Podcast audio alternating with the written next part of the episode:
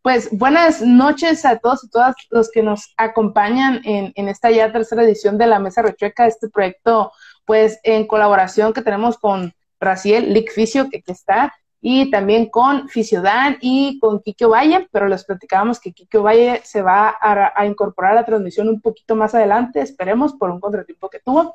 Pero bueno, para quienes nos están escuchando y quizás la primera vez que, ven eh, es el episodio o eh, pues sí, un, live de este proyecto que tenemos en colaboración, pues les explico la dinámica rápidamente para que entren en contexto. pues bueno, como les mencionaba, pues este ya es el tercer episodio y siempre seguimos eh, la misma dinámica. ¿Cuál es la dinámica? Una vez al mes, pues nos reunimos para qué? Para, para compartir, mejor dicho, uno de nosotros comparte un caso clínico y pues los demás por ahí lo discuten, lo dialogan y dan eh, sus propuestas de tratamiento, eh, utilizando de base el caso clínico que el compañero por ahí da a conocer. Eh, hacen también preguntas en dado caso que necesiten más información, porque a veces pasa, ¿no? Que necesitas saber ciertas cosas para estructurar un plan. Bueno, pues ahí también pueden hacer preguntas. Eh, también pues dan sus propuestas principalmente de pues de tratamiento. Spoiler por ahí, todos los que conformamos pues este proyecto, que como lo mencionaba son Licficio, Daniel Toledo, Kikio Valle y yo, pues eh, cada uno de nosotros trabaja en áreas diferentes de la fisioterapia y eso es algo interesante. ¿Por qué? Porque pues se hace un ejercicio padre, ¿no? Un espacio abierto al diálogo porque el objetivo de esto es precisamente darnos cuenta de pues una misma enfermedad, lesión o situación, pues cómo se puede atender también ¿no? desde, diferentes contextos, áreas, desde diferentes puntos de vista. Eh, eh, voy a aclarar lo mismo que aclaramos en todos los lives y es que este es un ejercicio educativo, un ejercicio clínico, o sea, lo que aquí damos pues es algo... Eh, ¿cómo les puedo decir? No lo tomen como la verdad absoluta en realidad, porque recuerden que es un ejercicio clínico, no se trata de cuál es el mejor tratamiento en este caso, sino que aquí se trata de compartir nuestra visión, se trata de compartir también en, base a nuestra experiencia clínica y pues eh, darnos cuenta también como una misma patología pues tiene muchas necesidades y puede ser abordada desde ciertas o muchas áreas de la fisioterapia, ¿no? También es un ejercicio que eh, para darnos cuenta lo necesario que es trabajar en equipo, no solo un equipo multidisciplinario, sino también en equipo como nosotros como fisioterapeutas, ¿verdad? ¿Por qué? Porque pues quizá podemos conocer colegas que trabajan en áreas diferentes a, a la de nosotros y pues en algún momento podemos complementarnos muy bien. Entonces, ahí está en esa parte y pues el día de hoy el caso clínico pues me tocó a mí. y como no puede ser de otra manera, pues yo creo que ya se imaginarán todos y todas, este, que ya no es spoiler, pero pues mi caso clínico es un caso clínico neurológico. Entonces va a estar por ahí interesante. Eh, la verdad que el caso clínico eh, que les traigo el día de hoy es un caso clínico que vuelvo a decir la palabra interesante, porque hay mucho de lo cual sacar. En realidad es un, es un caso clínico eh, o una patología o una lesión, mejor dicho, que afecta muchas áreas de la persona, por lo tanto, de verdad el abordaje es muy amplio. Entonces, por ahí, por eso este caso clínico pues iba a estar chido en ese aspecto, porque pues a veces creemos que las lesiones neurológicas solo se necesita eh, fisioterapia neurológica y ya, y pues cuando en realidad se puede sacar también provecho de otras áreas de otros colegas y complementarnos muy, muy bien. Entonces, por eso esa parte. Ahora, ya que están en contexto, ¿qué, ¿qué dicen ustedes? ¿Ya, ¿Ya inicio con el caso clínico? Dale, sí, dale. sí ve, dando, la introducción del paciente que tenemos el día de hoy. Perfecto, entonces Ahorita vamos a, iniciar con el caso clínico. Entonces, también antes de iniciar les platico que todos y todas los que nos están escuchando pueden participar también, eh, pueden escribir en los comentarios ahí sus puntos, alguna pregunta que tengan pudiera ser a lo mejor sobre el caso clínico o algún comentario en general, nosotros lo vamos a leer y con mucho gusto. Les repito que es un ejercicio educativo y clínico, por favor no nos saquen de contexto porque va a decir, no, es que, espérate, es un ejercicio clínico, es un, es un espacio abierto al diálogo, ¿sale? Entonces, por ahí interesante, ¿no? Bueno, entonces, pasado en esa parte, por favor pongan comentarios y nosotros a lo largo de, de live lo vamos a estar leyendo y pues también lo vamos a ir complementando, ¿no? Pero bueno, entonces, inicio con el caso clínico del día de hoy en este tercer episodio de la Mesa Rechueca. Pues bueno, inicia eh, con lo siguiente el caso clínico, pues nos platican que eh, una mujer de 35 años acude a consulta de fisioterapia. Esta persona que asiste a consulta de fisioterapia, eh, pues es una persona que de profesión es una asistente ejecutiva en una reconocida empresa automotriz. O sea, de ahí ya vamos. Porque recuerden que en el caso clínico, cuando vemos a un paciente, tenemos que explorar también su, a qué se dedica, sus actividades y esta parte, ¿no? Pues bueno. Eh, esta paciente en cuestión acude a consulta de fisioterapia neurológica, en este caso, ya con un diagnóstico médico. ¿Y cuál es el diagnóstico médico con el que ya viene esta paciente a consulta? Pues es de esclerosis múltiple.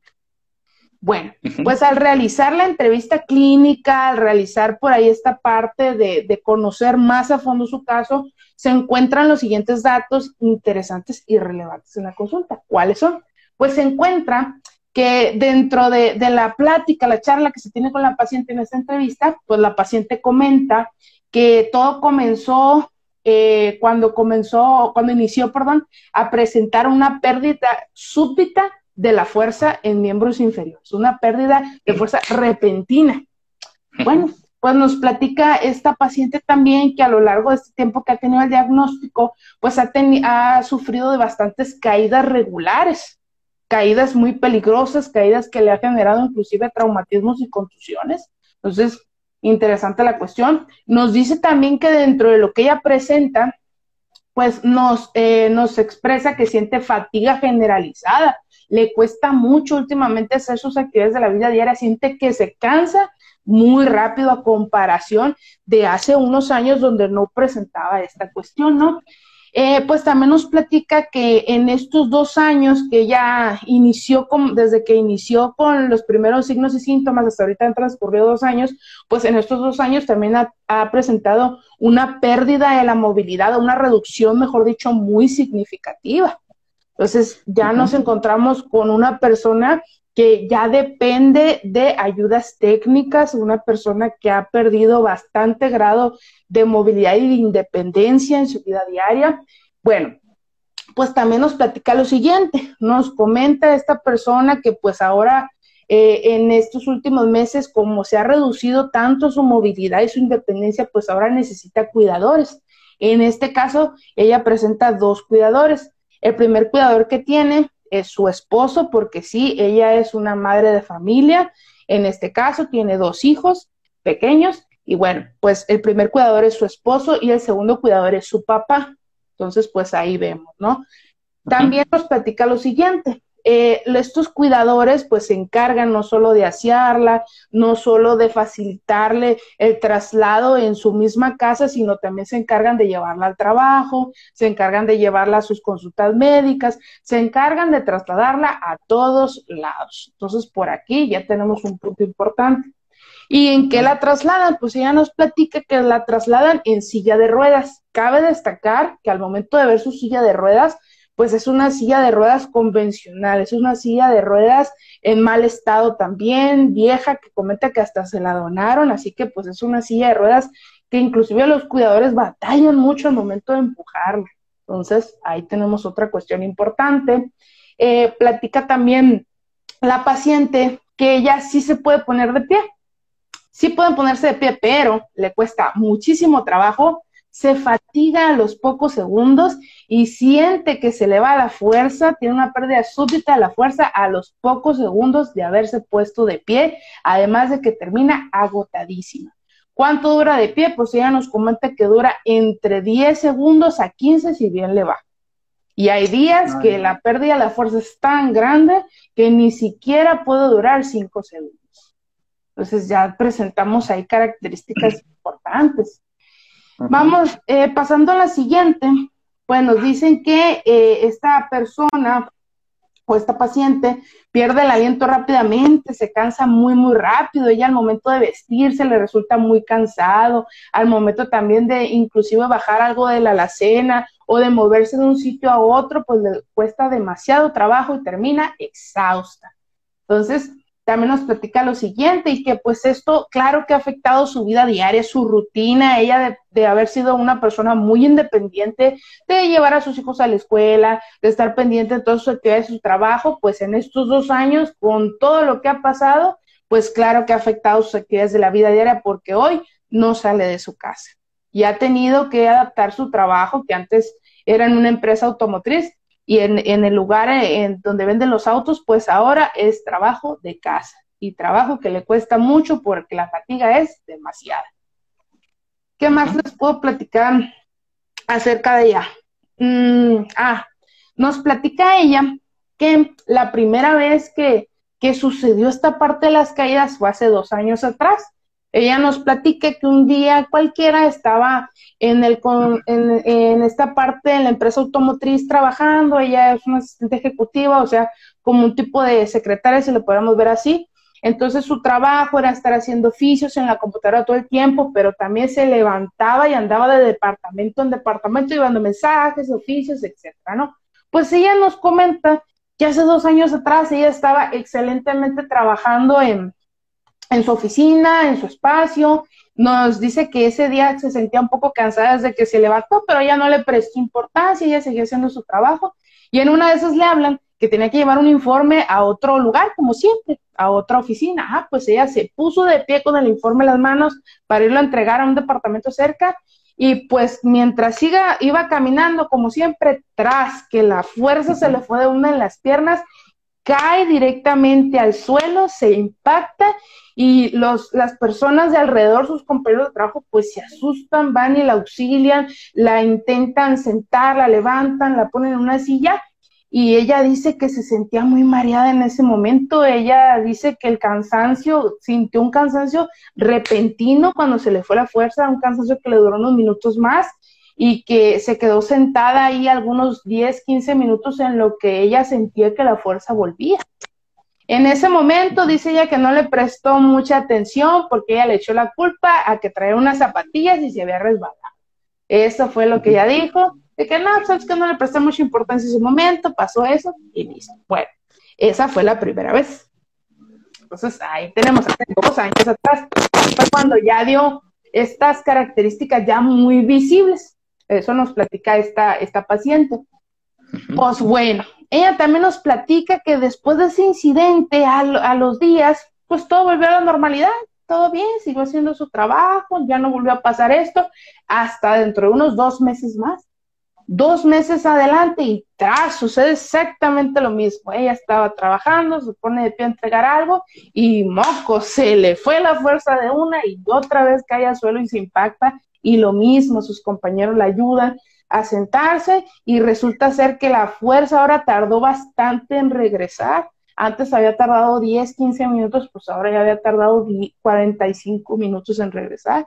Y ella menciona que se sentía muy mareada, demasiado fatigada. Ella dice también inclusive que perdió demasiado la concentración días posteriores. Ahí fue cuando ella se comenzó a asustar porque ella comenta, ya ni hay que echarle la culpa porque los zapatos de la primera vez que usaba, pues ya no los traía. Ahora utilizaba sus, sus tenis o, su, o, sus zapatos corridos, o sea, bien, pues ya ni chance de, echarle la culpa y ahí fue cuando, poco rojo, algo está pasando. Pues ella también comenta eh, que en esa parte fue al médico en esos meses a revisarse, los médicos generales la revisan en ese momento, no le dicen que nada había mal, le dicen que estaba todo perfecto, que quizás había pasado por momentos de estrés muy grandes, esa fue la respuesta que hubo por parte de los médicos. Y bueno, total que así se la llevó, año y medio, hasta que por fin encuentra un, llega con un neurólogo y le da el diagnóstico de esclerosis múltiple. Y eso, pues resulta ser que ahí dentro de la entrevista encontramos algo muy interesante y ahora sí para finalizar en este paso. ¿Qué encontramos de interesante? Platicando con ella en la entrevista yo le dije, oye, tengo una pregunta. Antes de ese primer episodio, de esa primer caída, ¿tú habías notado que algo había cambiado? Le dije, dime si, has notado si habías notado un cambio, por más mínimo que fuera en tu vida diaria o donde fuera en tu trabajo, antes de esa primera caída. Pues ella menciona que no, me dijo, no, yo no noté nada fuera de lo común, yo no noté nada, yo era cambiado, solo que esa primera vez que me caí ya, pero antes de eso nada. Yo le dije, ¿segura? no hubo un cambio por más minúsculo que fuera por ahí y ella dijo que no. Entonces ahí venía una gran pregunta que yo le hice. Oye, de casualidad, ¿no notaste un cambio al momento de tu caligrafía, de la escritura que realizas a mano? Ella se quedó pensando. Y ahí me dijo, fíjate que yo toda la vida escribí en cursivas. Yo escribo en cursivas muy bien, pero de unos meses para atrás, antes del primer incidente, sí noté que ya me costaba más trabajo escribir en cursiva. Me cansaba un poquito más, pero no, no le presté atención porque también pues, había tenido mucho trabajo, había tenido muchos informes, etcétera, eh, notas que debía tomar el trabajo, pues no le tomé importancia. Y entonces venía la gran pregunta y le dije, ¿tienes un, una, algún, algún archivo o algún libro alguna libreta donde yo pueda ver la caligrafía que tienes antes con la que hay ahora. Y pues, ¿qué creen? Notamos una diferencia bastante grande. Ahí fue. Y fue algo de lo que ella no había sido muy consciente hasta ese momento. Entonces, por ahí encontramos esto. ¿Qué quería decir esta situación? Que los signos y síntomas realmente habían empezado desde un poco antes a, la primera vez de la caída, solo que la caída fue lo que detonó algo que se pudiera ver más físico, algo que ya fuera un poco más visible, pero en este tipo de diagnósticos como las esclerosis múltiple no inician de la nada, sino que tienen eh, por ahí ciertas características que van cambiando con el tiempo y hasta que sucede lo de las caídas, pues ya es más visible físicamente, ¿no? Pero en realidad sí había otros cambios, ¿no? Entonces, pues eso es lo que les, lo que les platico entonces y pues bueno, eh, ¿qué más les podría platicar de esto? ¿Algo más que quieran saber? Todo amistad, todo. Todo, a ver, ¿qué más les podríamos platicar? Mm. Eh, por mí estuvo súper bien eh, la presentación del paciente, porque no solo hablaste de sus manifestaciones clínicas, ¿no? Que ya presentaba, también abordaste todo el proceso que llevó la paciente para ser diagnosticada como tal, no con esclerosis múltiple. Y eso es bastante, hay que tomarlo en cuenta porque algunos pacientes como, este, tal vez si sienten, tienen unos síntomas, pero ah, lo dejan pasar, ¿no? Y hasta que ya, ya llegan a un punto en el que pues en la enfermedad o como tal la esclerosis, esclerosis se manifiesta un poquito más grave, pues ahí es donde ya acuden al neurólogo, después al fisioterapeuta y, eso, y hay que tener como esa fase de prevención, ¿no? En, en este caso. Eh, Dan, ¿quieres agregar algo antes de iniciar como tal lo del caso clínico? Sí. Este. Pregunta. Así, muy rápidamente. ¿La esclerosis múltiple cómo se diagnostica médicamente? Ah, ok, excelente pregunta en esta parte. Primero que nada, el profesional de la salud para emitir un diagnóstico en esclerosis múltiple, pues es el neurólogo, ¿no? En el caso de esta paciente, mencionamos algo muy importante, que Raciel por ahí también lo menciona, para que todos estemos en el contexto, pues fue una persona que duró dos años en que le dieran ese diagnóstico. Pero bueno, ¿cómo se diagnostica? Hay eh, dos pruebas importantes que se realizan, además del cuadro clínico muy visible. Realmente en la mayoría de las ocasiones el diagnóstico de esclerosis múltiple se da cuando ya es muy visible precisamente por todo el tiempo que se pierde. Como las características comienzan con algo tan sencillo como la caligrafía, como eh, la fatiga, etcétera, pues no se le presta tanta importancia y cuando ya cae en la consulta y se emite el diagnóstico, pues se pierde mucho tiempo. Ahora sí respondo a la pregunta. ¿Cuáles son entonces las pruebas diagnósticas eh, médicas que se realizan en esta parte? Hay dos muy importantes. La primera es la punción lumbar. La punción lumbar es una, eh, es una prueba diagnóstica médica muy importante. En la punción lumbar lo que se hace es que se toma una muestra, eh, vaya, se realiza una punción realmente y en esta punción que se realiza es para sacar un poco de líquido cefalorraquídeo y poderlo precisamente evaluar, ¿verdad? Porque en ellas hay ciertas sustancias, entre comillas, lo podría hacer así, proteínas que se activan al momento de presentar esta enfermedad que nos da un positivo, dentro de muchas. O sea, la punción lumbar no solo sirve para diagnosticar esclerosis múltiple, también se utiliza en muchas otras situaciones. El líquido cefalorraquídeo cuando se analiza nos puede dar información de bastantes patologías que se pueden presentar, pero aquí en este caso se utiliza y nos puede ayudar también en la esclerosis múltiple, pero no solo se utiliza para eso. La segunda eh, prueba diagnóstica médica que se utiliza es una resonancia magnética.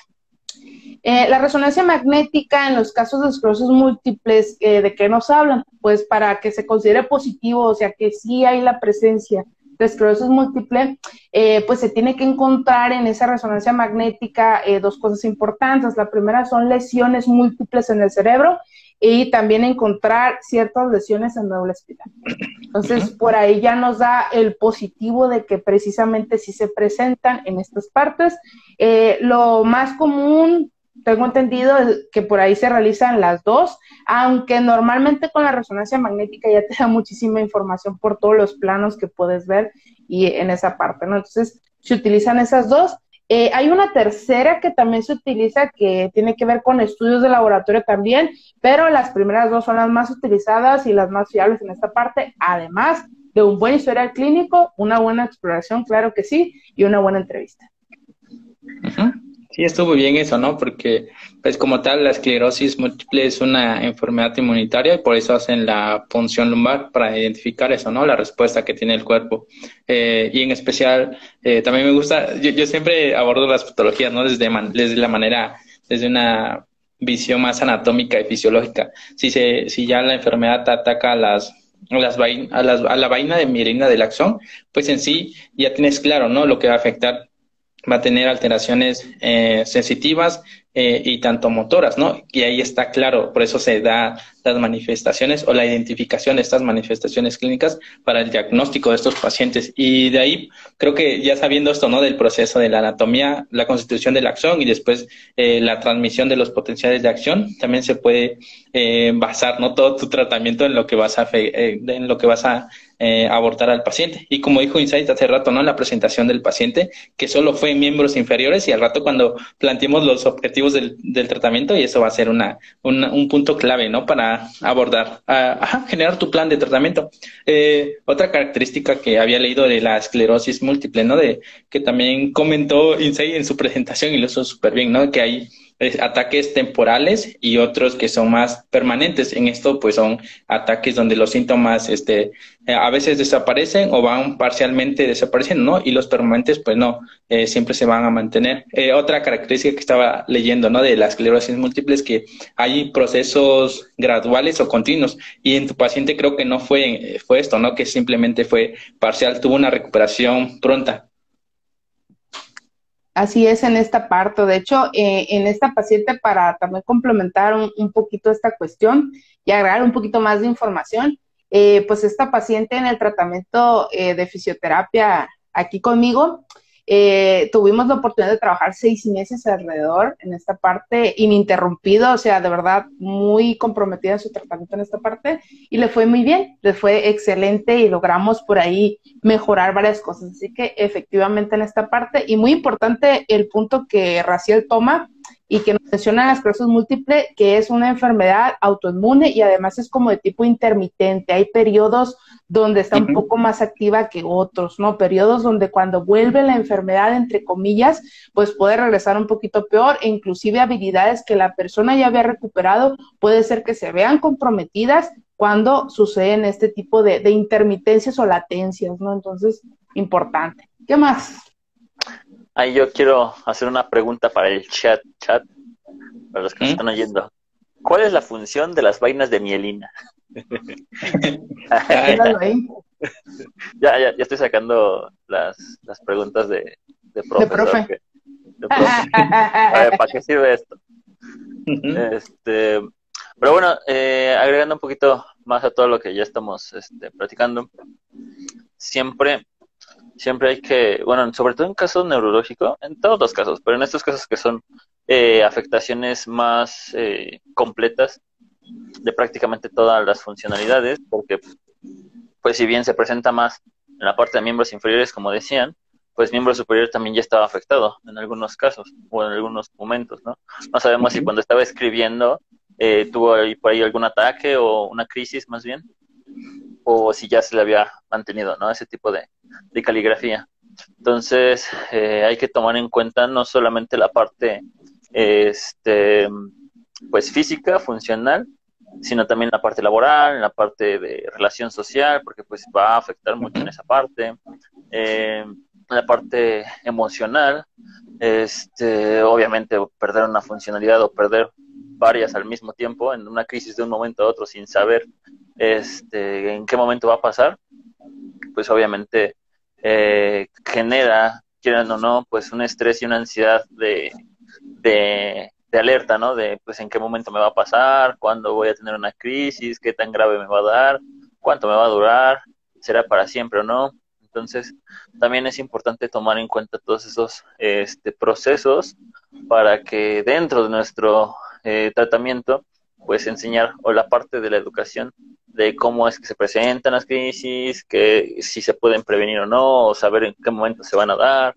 eh, cómo se pueden presentar manifestaciones clínicas y qué puede hacer en caso de que se presente, ¿no? Entonces, pues por ahí yo creo que hacemos un poquito más amplio o más extenso o cubrimos más, este, más terreno, ¿no? Dentro de, de lo mismo, de, de, la paciente y de la mejoría. Y ya nos respondieron, sí me respondieron, ¿ah? Qué bueno. Para la conducción nerviosa, claro. Excelente. Así, haciendo un pequeño recordatorio rápido, las bandas, digo, los nódulos de Rambier o las vainas de mielina nos ayudan para que se dé un efecto saltatorio. No todos los nervios presentan este tipo de nódulos, los cuales los hace más lentas, digo entre comillas, porque pues la conducción nerviosa sabemos que es muy rápida, pero con las vainas de mielina el efecto saltatorio obviamente es mucho más rápida esta conducción. Regularmente se encuentran en las este las neuronas motoras, ¿no? Sí. Eh, antes de que pasamos a, la planeación del tratamiento, que, quiero retomar algo que dijo Dan y es bastante importante eh, en cuanto a la parte emocional, ¿no? Que vayas al neurólogo y que te diga que la esclerosis múltiple como tal no tiene cura, ¿no? No tiene como un, un tratamiento médico específico y ya y que te digan que vas a vivir con eso, ¿no? Como que afecta bastante en cuanto a tu estado emocional. Eh, queda claro, ¿no? Que tal vez no tengan cura, pero como fisioterapeutas o en el área de rehabilitación, nosotros nos vamos a enfocar a que tenga esa eh, esa recuperación en, los episodios o ataques que tenga y además eh, trabajar en los síntomas, que es lo más importante en la rehabilitación. Sí, la verdad súper importante los puntos que toman ambos en esta situación porque precisamente al ser una enfermedad que pues no tiene una cura, una enfermedad que le agregamos otro factor, ok, no tiene una cura. Segundo, incapacitante. Tercero, es una enfermedad que va a progresar con el tiempo. Cuarto, es una enfermedad también que es intermitente, hay periodos muy buenos y hay periodos muy malos. Eh, toda esta situación en, en este tipo de enfermedades, pues claro que afectan la salud mental y es importante mencionarlo, ¿no? Porque en el ejemplo de esta paciente, pues también fue una paciente que cuando recibió la noticia, o sea, imagínense, dos años de no saber qué pasa.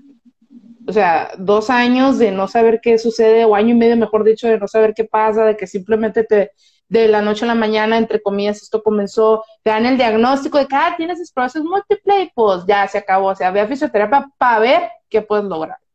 O sea, imagínense en, en esa situación que la persona no, no, tuvo tiempo de procesar el diagnóstico que se le dio, no tuvo tiempo de, de, de analizar o, o, de tan siquiera eh, ver cómo se sentía después de haber recibido ese diagnóstico cuando le dijeron, ah, pues ve a fisio a ver qué puedes lograr, porque que te vas a quedar sin funciones, te vas a quedar sin funciones y hazle como quieras. O sea, esa fue la, la presentación de su enfermedad, ¿no? En ese momento, después de bastante tiempo de buscar la respuesta. Entonces, para rescatar este punto, en ese tipo de enfermedades, yo diría que en todas en realidad, pues es importante también eh, considerar la parte psicológica e iniciar también un proceso de salud mental con un profesional de la salud, porque eh, pues claro que la salud mental y la salud física van de la mano en esta parte y claro que una persona que tiene por ahí estragos y la está pasando mal en su salud mental, emocional, pues claro que también en el tratamiento van a haber repercusiones muy graves en el tratamiento de, rehabilitación. Entonces, me alegra mucho que hayan tomado ese punto, para allá iba y me alegra mucho que lo, que lo mencionaran porque de verdad es algo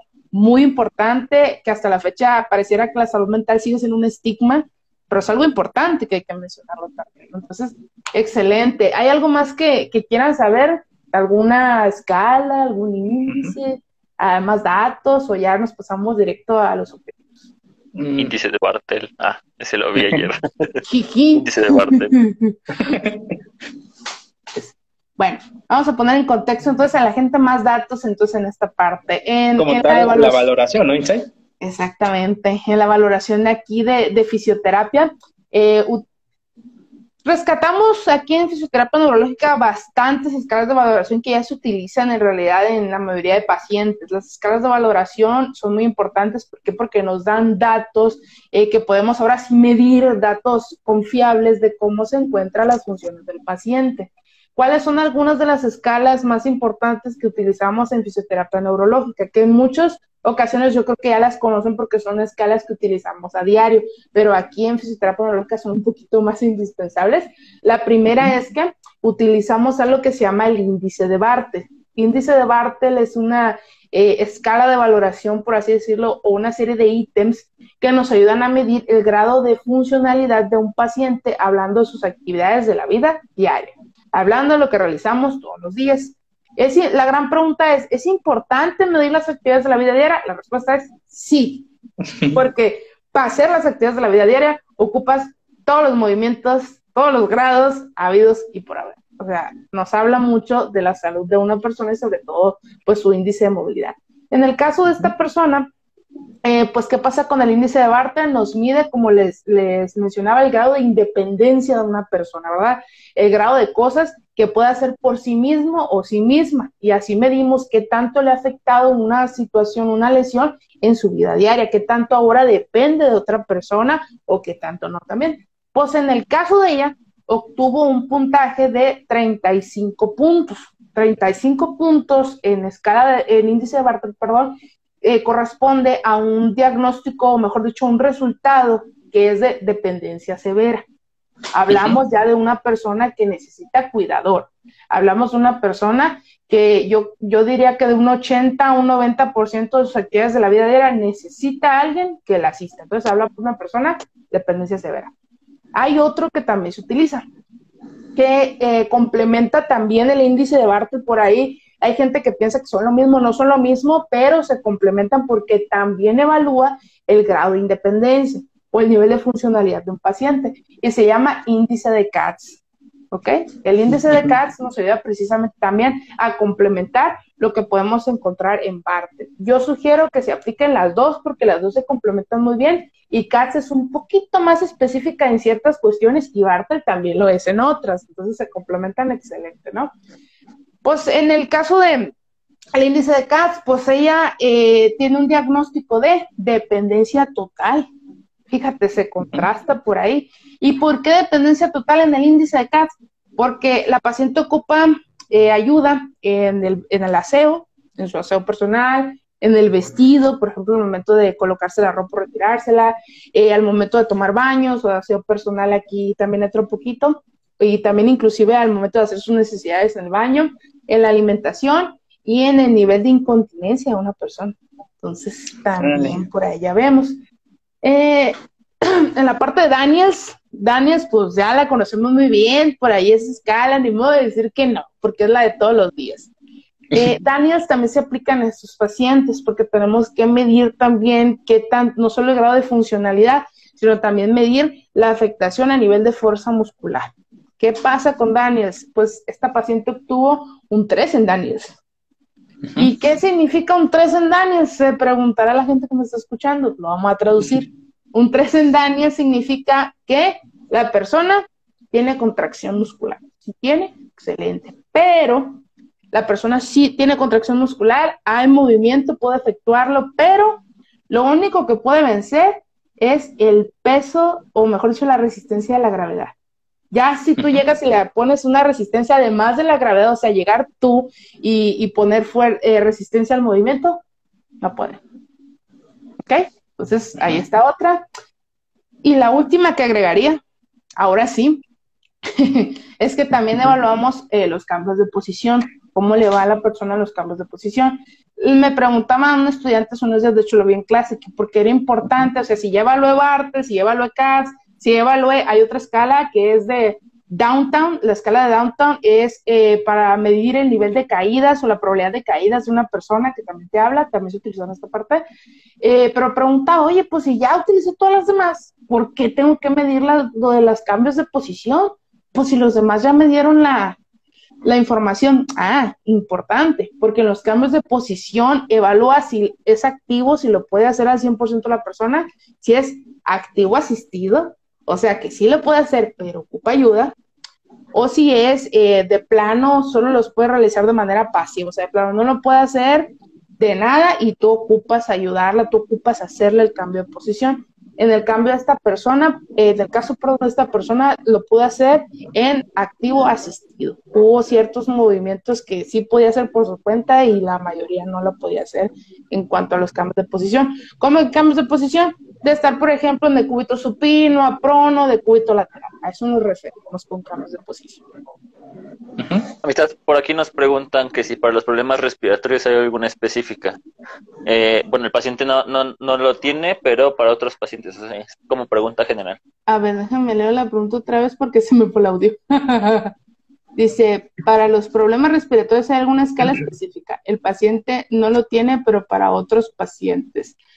Sí hay escalas específicas respiratorias, pero en este caso es algo interesante porque, por ejemplo, en el índice de Bartel y también en, el índice de CATS y también al momento de tú medir los cambios de posición, ya estás midiendo de cierta forma también la parte respiratoria porque, por ejemplo, en ese tipo de pacientes un cambio de posición les cuesta demasiado.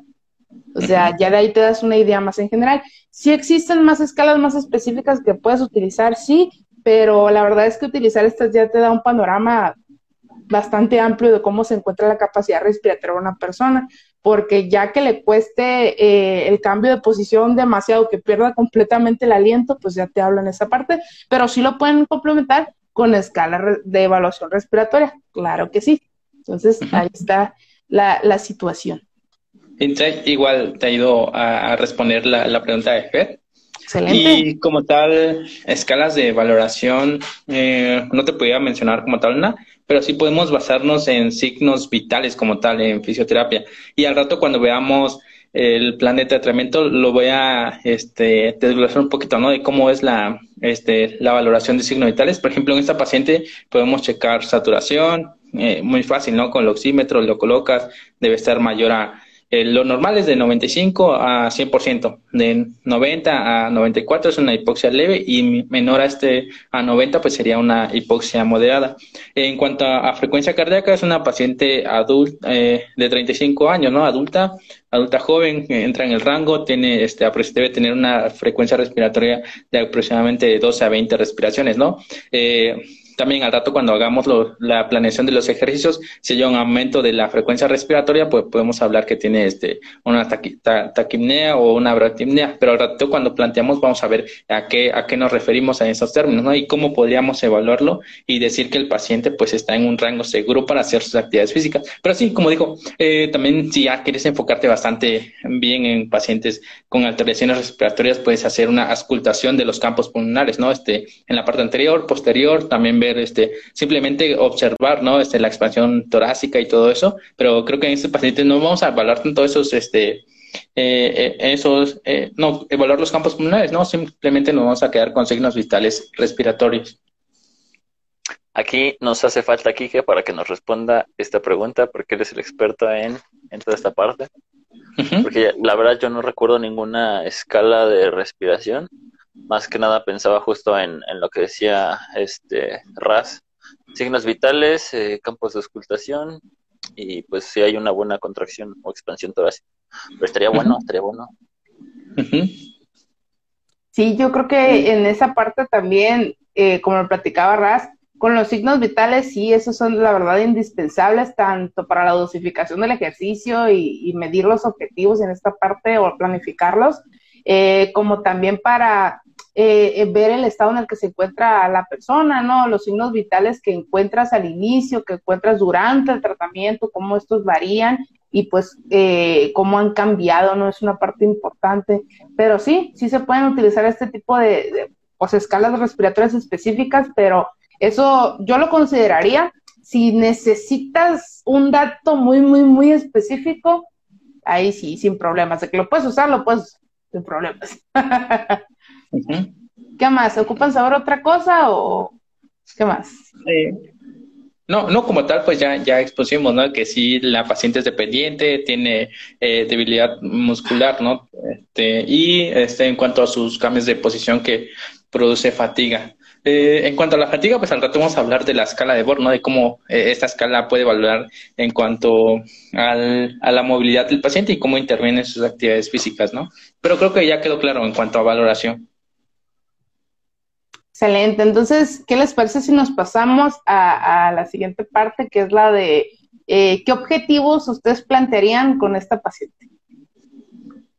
En general, ¿eh? pueden mencionar eh, objetivos que, o algo en lo que ustedes se centrarían, algo que les gustaría como que eh, iniciar con ella, etcétera, ¿no? Entonces, aquí es libre, ustedes pueden decir los objetivos en los cuales ustedes se centrarían en un principio a lo mejor, porque recordemos que los objetivos varían. Para la gente que nos está escuchando, los objetivos van a ir cambiando conforme la persona avance en su tratamiento o retroceda en dado caso, porque la rehabilitación es un proceso no lineal. Habrá veces donde sí va a avanzar mucho la persona y habrá veces donde se va a regresar un poquito o inclusive pudiera ser que pareciera que no avanza. Por eso recuerden, es un proceso no lineal y los objetivos no son fijos en realidad, sino que van a ir cambiando y adaptándose conforme a lo que va presentando la persona. Pues los escucho, amistades.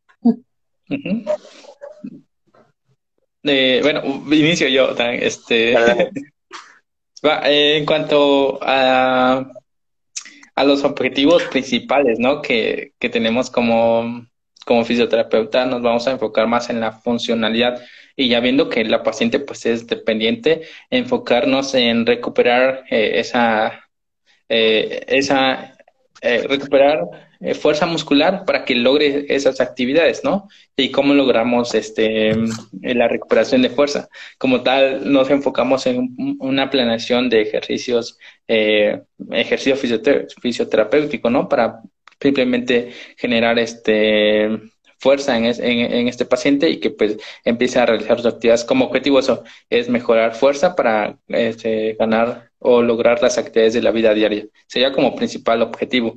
Eh, también este otro, otro, otro punto importante que debemos tomar es este la atención de los cuidadores o las personas que están a su alrededor, ¿no? Educarlas para que también ellos brinden el tratamiento cuando nosotros no estemos. Digamos que serían los dos objetivos de tratamiento que tendría.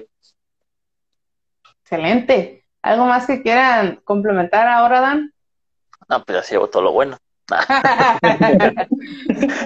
No, como tal, eh, si bien este vendría bien una adaptación de, del ambiente, si ya sabemos que es un proceso eh, crónico degenerativo, pues obviamente habrá periodos en los que sí tenga eh, mayor movimiento, pero en, los, en, los, en las crisis en las que no tenga tanta movilidad, pues que tenga por ahí algunas adaptaciones, aditamentos, este, que le hagan un poquito más, más asequible realizar sus actividades diarias, ¿no? Eh, y también la parte laboral, pues que dentro de lo posible, eh, que bueno, por ahí ya, ya, sé cómo termina esto, pero dentro de lo posible que haya una, una adaptación, ya sea tanto del paciente dentro del área o el área que pueda eh, lograr adaptarse a la paciente, a las necesidades de la paciente, ¿no? Este, o ya sea adecuar lo más posible su área de trabajo para que justamente pueda realizar su actividad laboral eh, sin mayor, eh, mayor problema, ¿no? Que sea lo más fácil para la persona y la paciente. Efectivamente, de hecho por aquí Gil nos platica algo interesante, nos dice, la pérdida de movilidad y recuperación o mejorar. Y efectivamente, no todos en esta parte, la verdad, súper bien los puntos que, que, trazan de objetivos en el tratamiento, porque pues es una enfermedad de esclerosis múltiple en realidad muy compleja porque afecta a demasiadas cosas. Inclusive en la pregunta anterior hablábamos de, de la respiración, ¿no? De en esta parte ya tenemos ahí algo complejo, la movilidad, de independencia, hablar de contracción muscular, hablar inclusive de la afectación de la conducción nerviosa, hablar de muchas situaciones, ¿no? Algo que, que me llama la atención que tocan en esta parte es precisamente hablar de, de fomentar o de darle duro y macizo precisamente con la independencia. O sea, con el grado de independencia que esta paciente tiene ahorita, hacer lo posible por conservarlo, mejorarlo y sobre todo hacer eh, como cambios en su entorno, en su alrededor, ¿para qué? Para facilitarle que siga siendo independiente, porque si sabemos que es una enfermedad que va progresando, pues las capacidades que ahorita tiene hay que conservarlas lo más que se pueda. ¿Y cómo se conservan? Haciéndolo. No, se conserva haciéndolo en esa parte, porque mientras más cosas dejes de hacer, más habilidades vas a perder. Entonces, aquí en esta parte. Y Ras tocó un punto bastante importante que son la educación a los cuidadores, que en este caso es el esposo y es eh, el, papá de ella, pues, eh, pues es algo muy importante. ¿Por qué? Porque en muchas ocasiones, eh, y sucede mucho aquí en México, que la familia tiende a ser los cuidadores por excelencia, ¿no? Del paciente, pues además de ser muy difícil ver a tu familiar en esta situación porque nadie te prepara para eso, pues la otra es que tampoco nadie te enseña cómo lo vas a mover, cómo lo va, puedes ayudar a hacerlo de una forma segura. Porque, por ejemplo, en esta paciente, al momento de trasladarla eh, de la silla a la cama, lo que hacía su papá de, de 65 años era cargarla.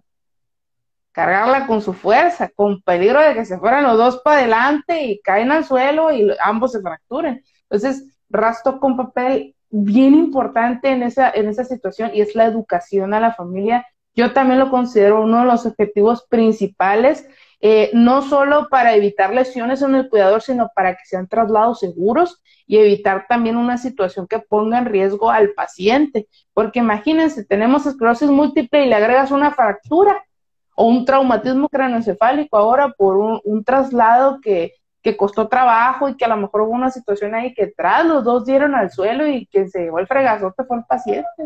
Entonces, excelentes puntos. ¿Hay algo más que quieran agregar? Mm. Eh, creo que Gil dijo, ¿no? De que viéramos al paciente como, como un todo. Y eso está bien, ¿no? Eh, yo lo vi desde la parte en el que el, sí o sí el paciente tiene que ser el ejercicio, ¿no? También se ha complementado de que sí o sí se tiene que educar al paciente. Pero Dan también dijo un, punto importante que como él se enfoca más a lo ocupacional, ¿no? Que también su entorno favorezca a la recuperación.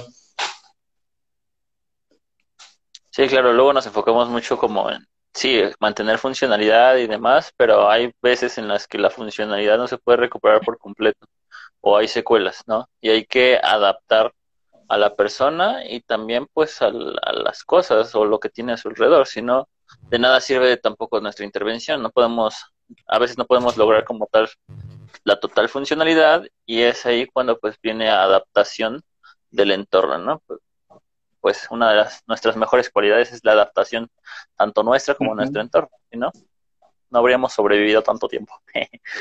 Ahí tengo una pregunta, amistad. Eh, ¿Qué precauciones hay que tener con el tratamiento médico?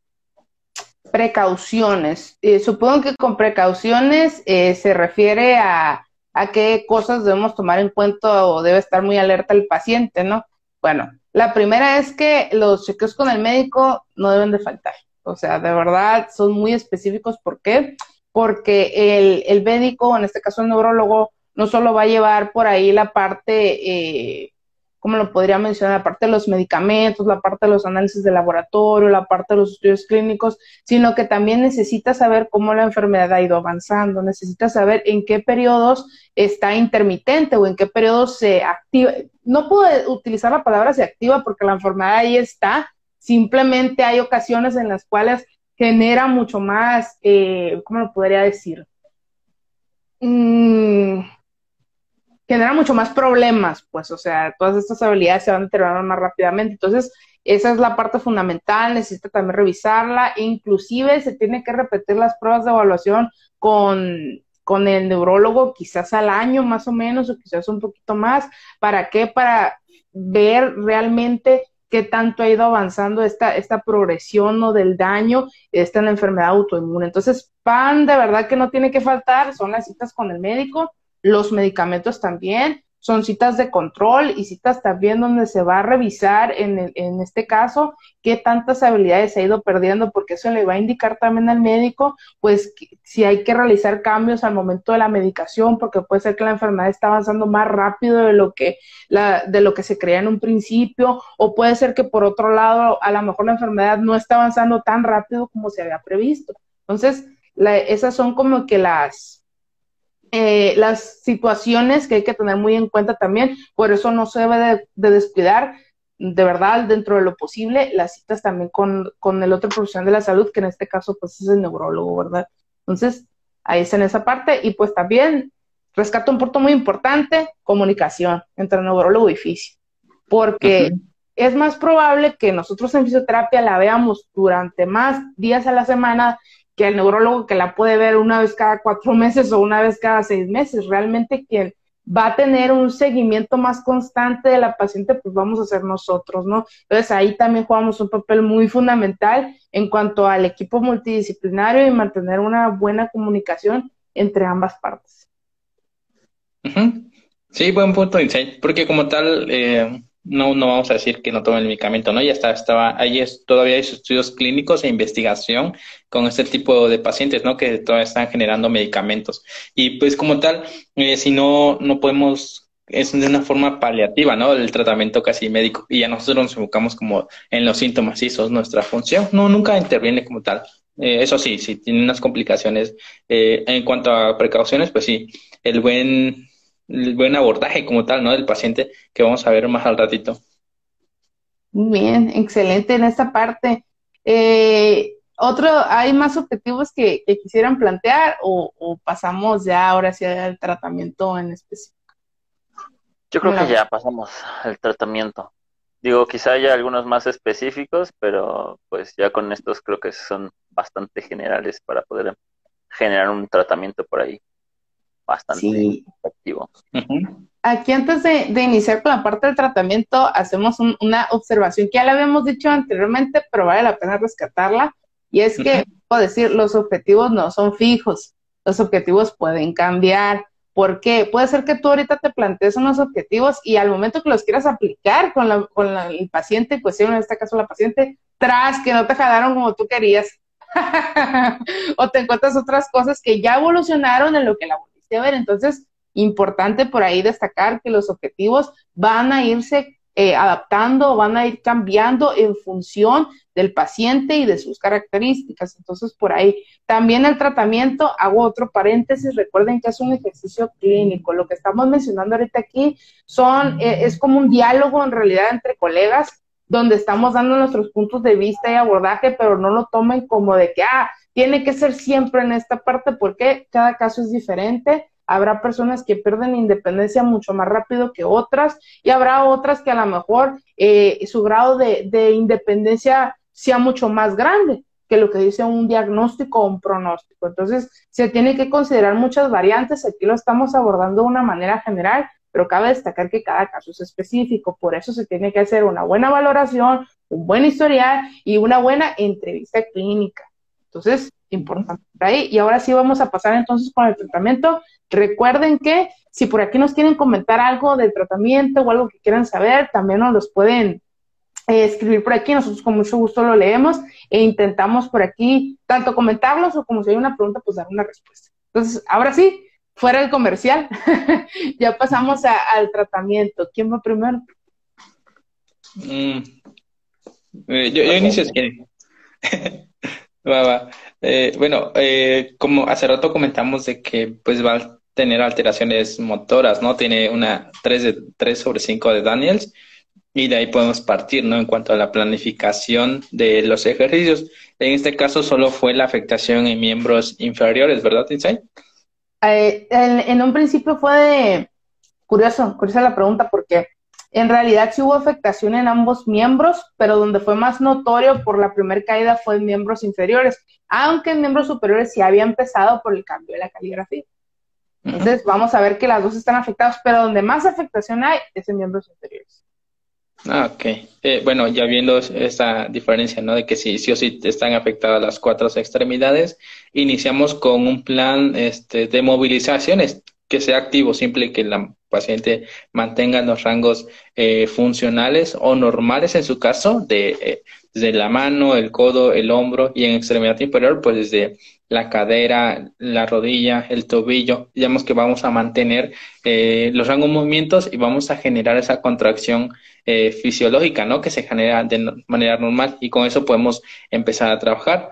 Eh, hace rato comentó Insight de que cuando la paciente quería hacer actividades o simplemente pararse, no toleraba o no aguantaba mucho tiempo, ¿no? Decías de 10 a 15 segundos, Insight.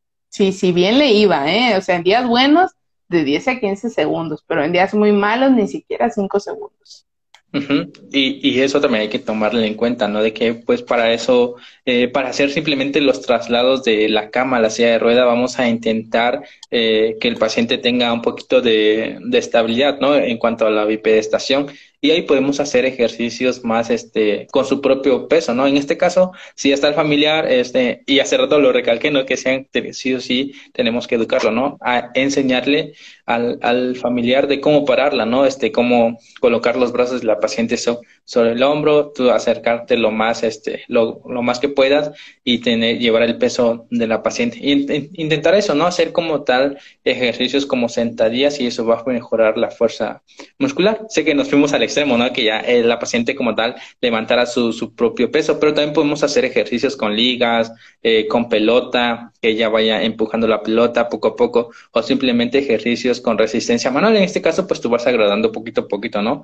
Que, esté en, en, acostada en la cama y que tú le vayas diciendo que empuje eh, con la fuerza que tiene tu mano, ¿no? Y así vamos a generar un poquito de activación muscular y que no solo todo, todos los ejercicios planteados o, las actividades sean generales, ¿no? Tanto para miembros superiores como miembros inferiores y como tal, eso sería eh, mi plan de tratamiento en cuanto a ejercicio que se, que se activa y evaluando, hace rato comentábamos, ¿no? De los signos vitales y en este caso, si se fatiga, pues es recomendable y sé que Miguel, no, este, Quique le iba a comentar, ¿no? Que se tomaran los signos vitales al inicio de la sesión y después, este, si la paciente se sentía mareada o simplemente sentía que perdía el equilibrio, pues también valorar el signo vitales durante la sesión y por último hacer una comparación al final de la sesión y así valoraríamos, ¿no? Porque, pues sí, imagínate no tener mm, fuerza suficiente para hacer actividades y al día siguiente que te paren, ¿no? Sientes como ese desequilibrio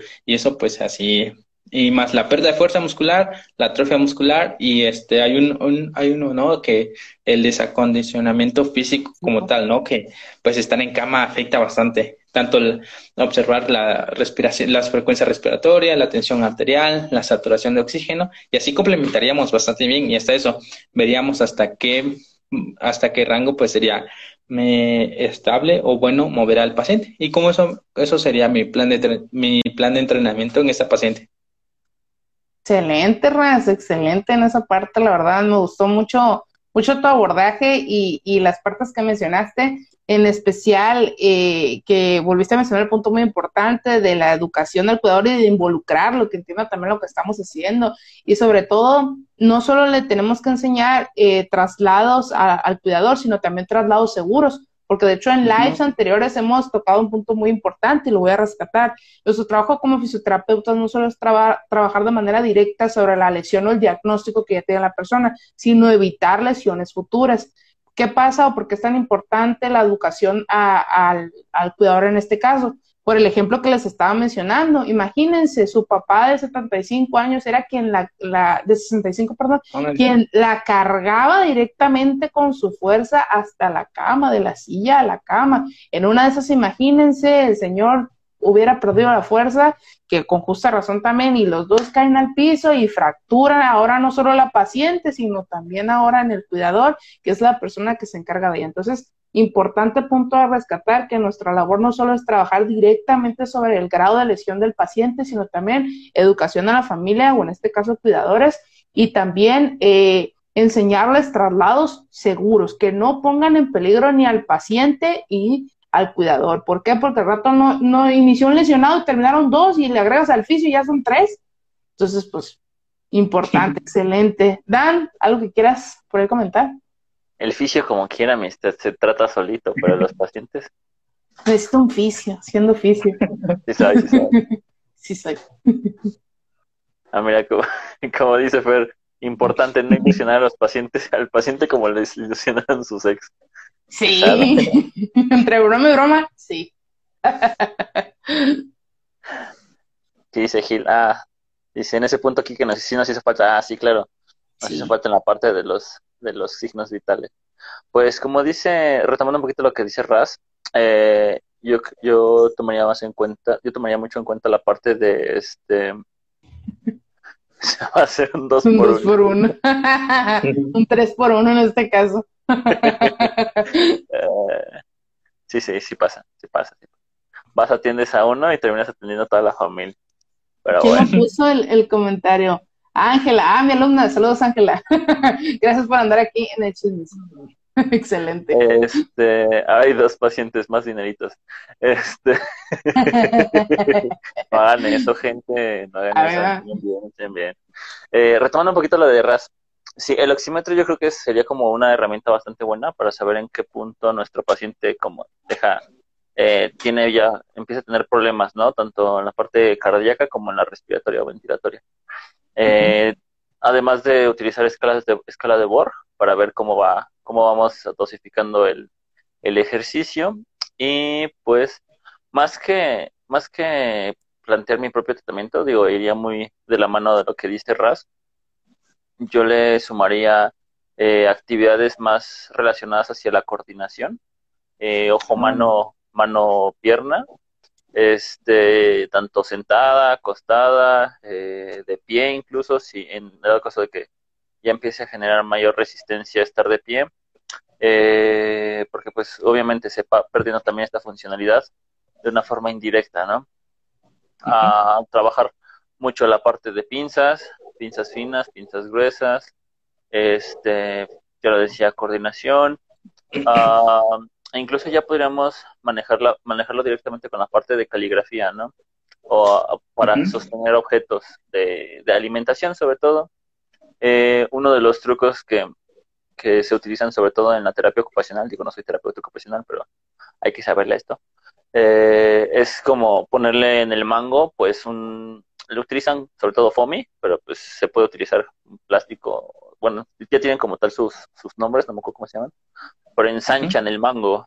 Y de esa forma es, en vez de sostenerlo con una pinza un poquito más fina, ya es una pinza más gruesa y eso ya permite que el paciente pueda eh, comer, ¿no? E incluso existen este tipo de, aditamentos en los cuales un mismo, un mismo este, cubierto pues funciona como cuchara, tenedor, cuchillo incluso. Es un todo en uno, ya nada más haces el movimiento con la misma, con el mismo cubierto y ya con eso puedes empezar a, a comer. ¿No? Entonces yo creo que eh, por este lado, si sabemos que, es una enfermedad degenerativa este, y no sabemos en qué, si, si va a haber una crisis muy severa o no, pues tener todos estos aditamentos a la mano, ¿no? Sobre todo para cepillarse, cepillar los dientes, el cabello, maquillaje, toda esta parte.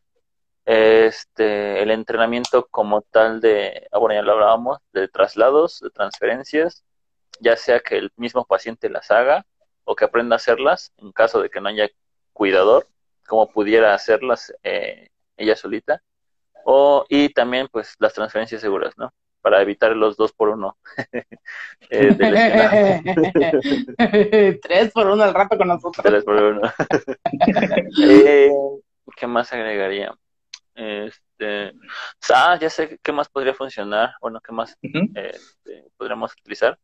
Ah, hay algo que se llama imaginería, imaginería motora, imaginería motora, eso, mm. va muy de la mano de la parte de, este, pues como tal, imaginar. siempre que la digo me, ven así como de, este loco de qué me está hablando, ¿no? Pero no, es real. Eh, sí soy. Es la parte de, de mira que la mente es muy poderosa. Este... sí, así sonamos. Pero bueno, eh, en el cual se, se utiliza, eh, se que la persona tiene que imaginar qué parte del cuerpo es la que está, se está utilizando, ¿no? Hay varias formas de utilizarla. Una que sería como la más sencilla en este caso, sería como mostrarle a la paciente, pues, eh, imágenes de partes del cuerpo y que la misma paciente vaya identificando si es su lado derecho, su lado izquierdo, Eh, aquí se pueden utilizar imágenes de la propia paciente, fotos de la, de la, de la propia paciente. Eh, hay aplicaciones que también trabajan en esta función, ¿no?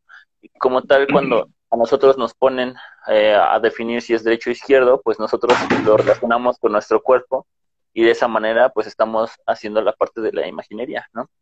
entonces funcionaría bastante para que la misma persona tenga cierta conciencia corporal, empiece a ganar cierta conciencia corporal, y pues a la larga eso también nos ayuda con la parte de la neuroplasticidad. Por ahí tomé un curso con un tal Insight into the Neuro Rehab. Sabrá de quién es ese compa, no sabe nada güey. Este, que hablaba sobre la neuroplasticidad, ¿no? Y si bien es una afectación autoinmune, pues podemos generar por ahí algunos engramas motores alternos, eh, nuevas vías de conducción, en las cuales eh, pueda generar esta como eh, estabilización ¿no? hacia otras hacia otras funcionalidades. Entonces por ahí yo también llevaría la, la, terapia no además de todas las adaptaciones y todo lo que ya agregó RAS eh, pues como tal haciendo ahí todo un aglomerado no imaginación.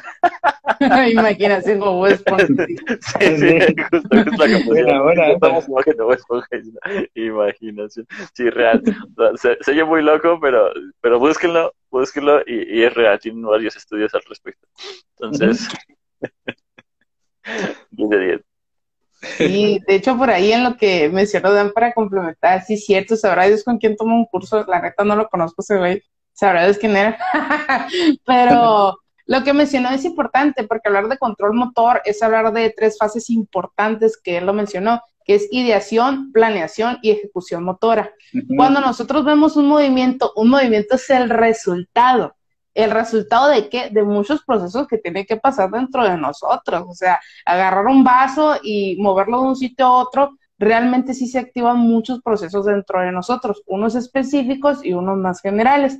Eh, ¿Qué es la ideación? Ideación es cuando la persona idea, o sea, tiene una idea de lo que va a realizar, no ha hecho nada, simplemente tiene la idea de que se va a poner de pie, tiene la idea de que va a tomar el vaso y lo va a mover, todavía no lo ha movido, todavía no ha planeado cómo lo va a hacer, pero ya está la imagen mental o la idea de que algo tiene que hacer, esa es, esa es ideación. La segunda es la planeación, ok, lo primero que ya pensaste que ibas a hacer, pues en la planeación, que es la segunda parte, es cómo le vas a hacer. No, pues fíjate que tengo un vaso aquí enfrente, para agarrar mi vaso tengo que soltar el celular, tengo que dejarlo a un lado, tengo que girarme, tengo que tomarlo, hasta por fin llevarlo a mi boca y beber agua. Ese es eh, planeación motora. Cuando tú ya ahora por grados, ya por pasos vas viendo cómo ese movimiento lo vas a realizar y los obstáculos que, o cambios que tienes que realizar para poder ahora sí tomar ese objeto que tú quieres o hacer ese acto motor, ponerte de pie, cambiar de posición, vestirte, etcétera. Es ideación, planeación en la segunda y la tercera es poner en práctica eso que ya ideaste y planeaste, que es la ejecución motora. Ahora sí, vámonos a los hechos, porque podrás haberlo pensado, podrás haberlo planeado, pero a la hora de los fregazos de hacerlo, a ver si te sale como tú planeaste.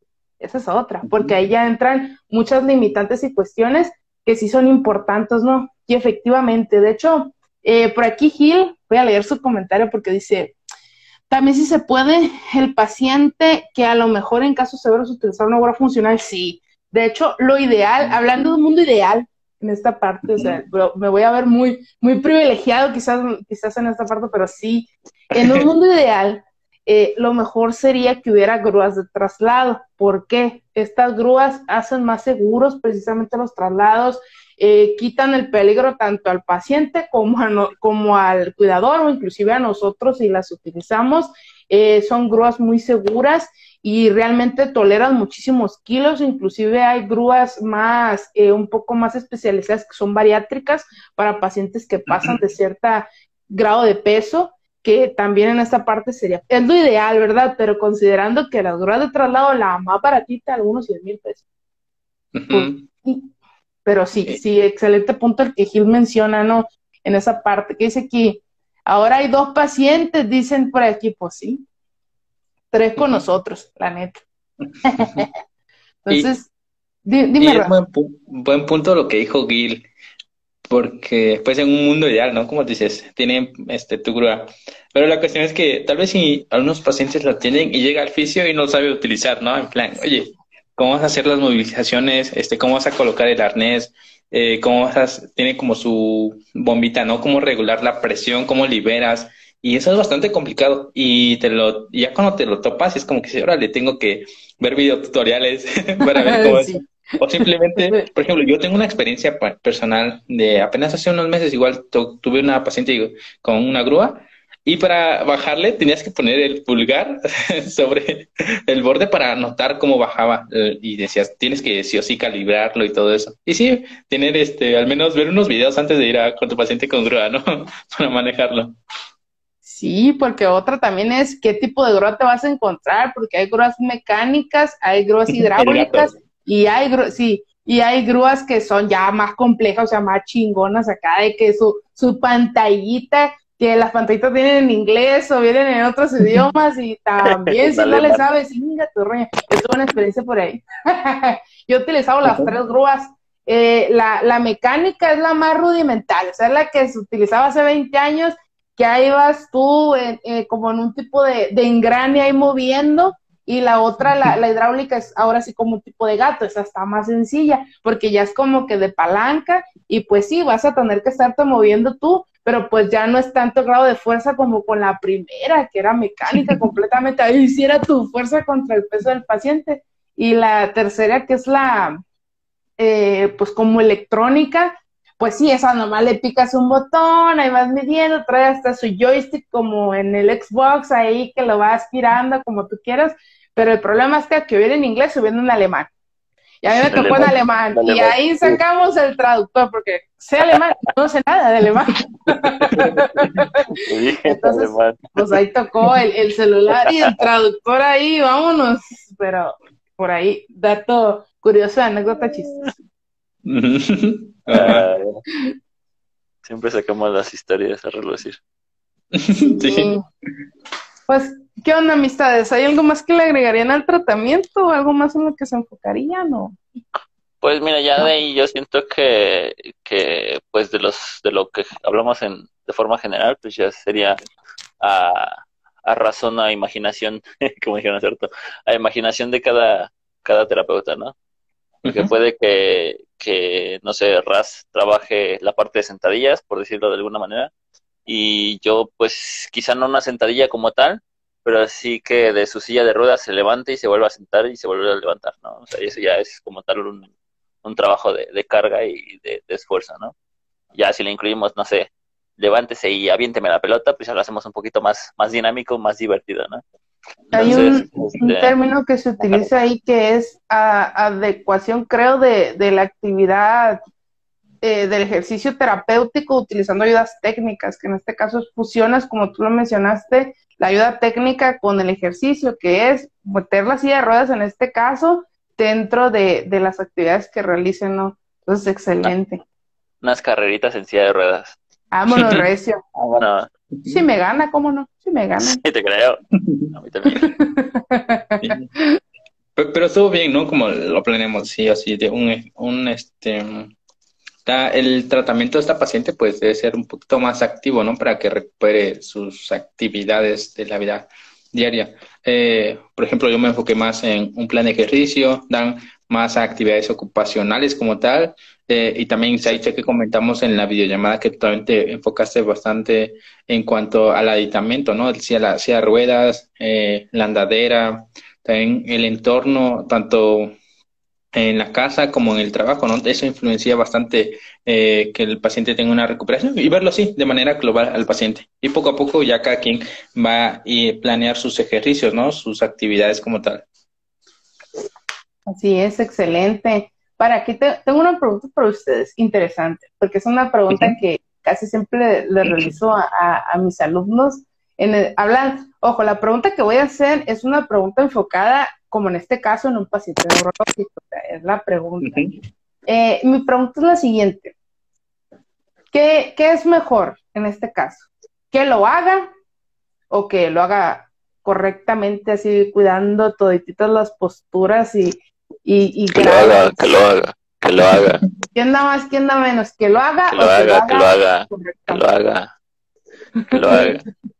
fíjate, que eso, fíjate que eso ya no solamente, perdona, Raza, ya no solo lo podemos manifestar en la parte de neuro, sino ya en toda, toda la física, ¿no? O sea, lo principal es que lo haga, ya después nos fijamos en el cómo lo hace, ¿no? Primero que gane confianza en hacerlo, y ya después, si es necesario, si acaso, pues modificar técnica, ¿no? Quizá más como la parte deportiva, tal vez, ¿no? Pero eh, tal vez, ¿no? Porque a final de cuentas generamos adaptaciones en función de lo que tenemos, ¿no? Este, y si nosotros le metemos la carga emocional, psicológica de es que lo estás haciendo mal, pues obviamente eso desalienta al paciente. Y en vez de generar un beneficio, vamos ahí a, a desmoralizar, ¿no? Entonces necesitamos que el paciente lo haga eh, a fines prácticos como le salga y ya después eh, va a ir va a ir modificándose y adaptándose conforme va ganando fuerza o habilidad, ¿no? Entonces, al final de cuentas es que lo haga, que lo haga. Eh, bueno, yo, yo, yo, tengo como otra idea, Insight, y es dependiendo de qué paciente, ¿no? Y en este caso, en este caso, en neurología, pues sí que lo haga, ¿no? Por ejemplo, eh, como es una alteración en la transmisión de la conducción de los impulsos y que llega y que se ve alterado, entonces sí que vaya eh, generando esos movimientos y que vaya reclutando eh, las, las fibras musculares como tal, las que pueda, ¿no? Como tal. Y ya, en ejemplo, en un paciente, por ejemplo, en este, en este caso hablamos de una lesión de un, de un ligamento cruzado eh, anterior, ¿no? Que es un postoperatorio. Entonces ahí que sí que lo que se cuide la técnica como tal, ¿no? Pero ahí vemos como las diferentes áreas, ¿no? En un neurológico y un este un ortopédico como tal. Pero sí creo que esa esa pregunta es cuando tengas un paciente lo, te lo tienes que hacer, ¿no? Sí, sí o no. sí, de hecho sí. Y, y dos mencionan puntos importantes en realidad. Eh, aquí hay una frase que les comparto, ¿no? Es una frase muy, pues sí, una frase muy personal, ¿no? Eh, la adaptación, o sea, ¿qué es lo que buscamos lograr? O sea, cómo una persona vuelve o obtiene actividades que ha perdido tras una lesión, pues es utilizando la adaptación. Pero aquí viene lo siguiente, la frase es la siguiente, la adaptación es el resultado del aprendizaje y, y la experiencia. ¿Y cómo se obtiene ese aprendizaje utilizando la experiencia? ¿Y cómo se adquiere la experiencia? En el hacer, en el haciendo. Eh, algo bien interesante trabajar con pacientes neurológicos en esta área es que en muchas ocasiones muchos fisios entran en, crisis cuando eh, nos ven trabajar en esta área. ¿Por qué?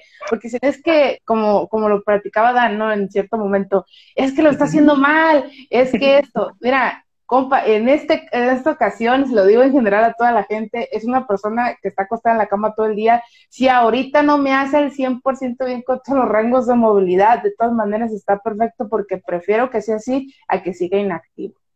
Entonces, es una parte, sí, interesante. Entonces, excelente, pero les hice esa pregunta porque se me hace una pregunta muy interesante y, y, y está padre porque hablar de un paciente neurológico, si bien es conocer también las demás áreas y de que las vas a usar, las vas a usar, pues también es importante entender en el contexto. Hablamos también de una persona que a través de una lesión, ya sea cerebral o una lesión en médula espinal, etcétera, o en este caso una enfermedad autoinmune, pues eh, el grado de afectación que va a haber es muy, es muy amplio y sobre todo en qué va a caer en inactividad. Va a caer en reposo prolongado, va a caer en úlceras por presión, va a caer en, todas las deformidades, inclusive articulares que se generan. Entonces, pues, eh, en esta situación yo, muy personal y, muchos colegas que trabajamos en esta área, es que, ¿sabes qué? Que lo haga. En un principio no lo va a hacer perfecto, es como nosotros. Cuando recién iniciamos, pues, como cuando vamos empezando a caminar, ¿verdad? Nos caemos en esta parte, pero con la experiencia se genera el aprendizaje. Y el aprendizaje nos ocasiona que vayamos eh, como tal reclutando más fibras, como Raz lo, comentó en ese punto bien importante, y sobre todo pues también cuidar otras situaciones. Y pues ahí estábamos a leer los comentarios porque ya trae una revolución la gente en el chat. Principios de Sherrington. vamos a ver. Dice aquí a todo y eso na yes nada más. Eh, también. Dice una persinada y que sea lo que Dios quiera, la neta. Un padre nuestro y vámonos recio, que sea lo que Diosito quiera, y Diosito no quiere. Interesante. Dice aquí, eh, con la canción de Reto Tokio, sí, ¿verdad? Unas carreritas ahí con la, con la de Tokyo Drift, sí soy. Sí me gana la paciente, ¿cómo no? Sí me gana. Dice por aquí, Ángela, que lo haga y con la práctica se reduzca. Pues sí, efectivamente, no con la práctica ya vamos por ahí haciendo cambios. Lo importante primero es que lo experimente. ¿Cómo se genera el aprendizaje motor? Experimentando el movimiento. Y viene una situación importante. Existen posturas inadecuadas, pues realmente no, el tiempo es cuánto, cuánto la situación es cuánto tiempo pasas en esa postura, entonces también interesante esa situación. Dice, como en todo, la práctica lo va perfeccionando, así es, como todo, la práctica lo va perfeccionando y pues la práctica genera experiencia y la experiencia genera aprendizaje. Ah, pues madre, sí, lo hubiera planeado, compa, no me sale. Dice por aquí también Ángela, y es como dice en clase, preferible subir de un 0 a un 60 que dejarnos, así es, eso en clase lo digo mucho. ¿Qué es mejor? Eh, un 0%, o sea, que el paciente esté inactivo completamente y dependa al 100% de otra persona o ganar un 60% de independencia. Pues si me haces la pregunta a mí, pues yo creo que por lógica un 60 es mucho mejor que un 0. Y hay otro papel importante porque si bien es una, enfermedad que no tiene una cura y que va a ir progresando, nuestro trabajo es que eh, cuando podamos trabajar con este paciente, mantener el grado de independencia que se tenga o inclusive aumentarlo si se puede. ¿Por qué? Porque este grado de independencia va a hacerle la vida mucho más fácil tanto al paciente como a sus cuidadores y créanme que eso es muy importante en esta situación. Y no vender soluciones mágicas, porque no existen las soluciones mágicas en un trastorno neurológico. Interesante. y pues, bueno, consuelos. ¿Qué más? Ya para ir finalizando en esta parte, ¿alguna? Ah, no, falta Fernando, ¿es cierto? Faltan invitados para, para que dé su opinión sobre el caso clínico. A ver, el, el invitado por ahí que se aparezca, déjenme salgo de live. A ver, aparezca el invitado. Lo pensé, ¿eh? Sí te creo, sí te creo. Fuera impulso idiotez. Bueno, para los que no habían estado. Vamos a, a mandarle la invitación por aquí. Para los que son nuevos o nuevas y se apenas están viendo esta primera emisión, eh, regularmente invitamos a alguien del público. Bueno, ya está planeado, ¿no? para que eh, suba y nos comente sobre el caso clínico y cuál sería su abordaje. Qué buena, qué buena comida. Ay, a gusto el pana. Se toja, se toja. Ah, no manches, me agarraron acá desprevenido. iba como de, no, iba como de, ¿cómo? Como que atrasado en el live. Y apenas estaba leyendo esa madre del reto Tokio. Y cuando de repente veo la solicitud de invitación, digo, ¿qué pedo, qué pedo?